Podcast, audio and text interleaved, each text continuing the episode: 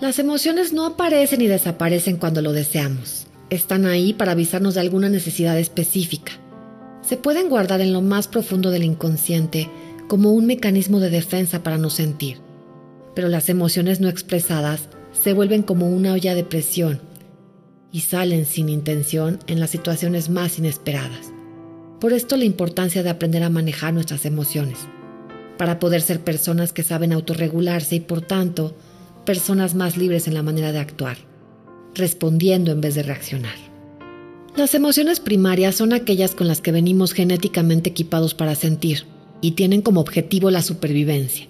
Son el resultado de la evaluación de una situación que siempre es neutra por parte del organismo, es decir, nos generan sensaciones. Estas sensaciones se deben a diferentes estímulos. Estos estímulos y estas sensaciones pueden ser agradables o desagradables, pero somos siempre nosotros los que las vamos a dar un significado individual, según nuestras vivencias, nuestras creencias. Las interpretamos. Todas nuestras reacciones corporales asociadas con ellas nos sirven de fundamento para los mecanismos básicos de la regulación de la vida.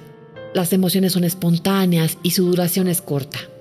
Las emociones tienen una función, que es la de avisarnos de una necesidad específica. Por ejemplo, la emoción del miedo es una reacción ante la percepción en el ambiente de una amenaza o un peligro. Este puede ser real o imaginario y se expresa normalmente en forma de huida o de protección. Si no experimentamos el miedo adecuadamente, no lograríamos cuidar de nosotros mismos y nos expondríamos a diferentes peligros continuamente. Esta emoción implica una sensación no agradable y al mismo tiempo nos hace estar energéticos para la posibilidad de salir huyendo. La emoción del afecto nos lleva a la atracción o inclinación positiva hacia otros o hacia algo que percibimos que va a satisfacer alguna necesidad. Es la base para generar vínculos, genera una sensación de agrado que promueve mayor apertura hacia el ambiente. Si no experimentáramos esta emoción adecuadamente, no tendríamos la capacidad de dirigirnos hacia el mundo exterior y hacia los otros. El enojo nos permite defendernos de la invasión del ambiente y poner límites. Nos capacita para seleccionar lo que nos hace bien y lo que no nos hace bien. Nos da la posibilidad de alejar aquello que percibimos como una amenaza o que puede hacernos daño. Quien no sabe vivenciar adecuadamente el enojo puede ser presa de los demás y de abusos.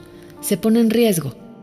Es una emoción desagradable, sin embargo, nos pone en alerta para la adecuada defensa, ya que tiene una energía más elevada, más alta, por ejemplo, que la tristeza. Por esta razón, muchas veces tapamos la tristeza con la emoción del enojo. La tristeza tiene que ver con la sensación de pérdida o desilusión, que nos invita y permite recogernos hacia nosotros mismos. La sensación que genera es desagradable y de menor energía que las demás. Si no la experimentamos adecuadamente, no podríamos adaptarnos para posteriormente seguir buscando la satisfacción de nuestras necesidades en otro lugar. La alegría es una emoción fundamental para mantenernos vivificados y energéticos. Normalmente la experimentamos cuando estamos satisfaciendo o ya hemos satisfecho alguna necesidad en ese momento.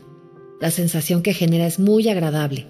Si no la vivenciáramos plenamente, nos traería como consecuencia una sensación de falta de vitalidad que podría impedir que saliéramos de manera periódica a satisfacer nuestras necesidades. Es un movimiento de nosotros hacia el mundo.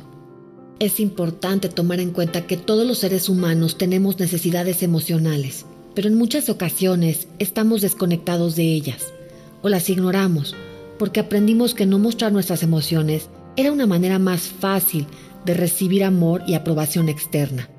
Como resultado de crecer pensando que ser vulnerables era signo de debilidad o nos lastimaron cuando nos atrevimos a expresarnos emocionalmente, entonces comenzamos a reprimir y esconder lo que sentimos.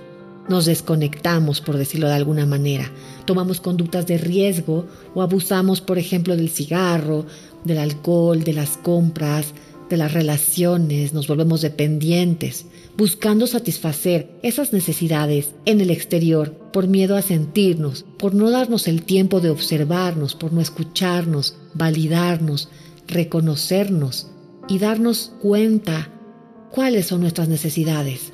Realmente, interiormente, ¿qué necesitamos? Cuando comprendemos que sentir es parte natural de cada uno, empezamos a concedernos ese permiso y por tanto a vivir de una mejor manera y a responsabilizarnos por darnos o por pedir lo que necesitamos, sabiendo que a lo mejor no siempre vamos a poder obtenerlo, pero con la paz de saber que pudimos pedirlo y que nos tomamos en cuenta. Soy Andrea Ortiz y esta es una llave al interior. Te invito a reflexionar para transformarte en tu mejor versión. En la descripción encontrarás mis redes. Gracias por escuchar.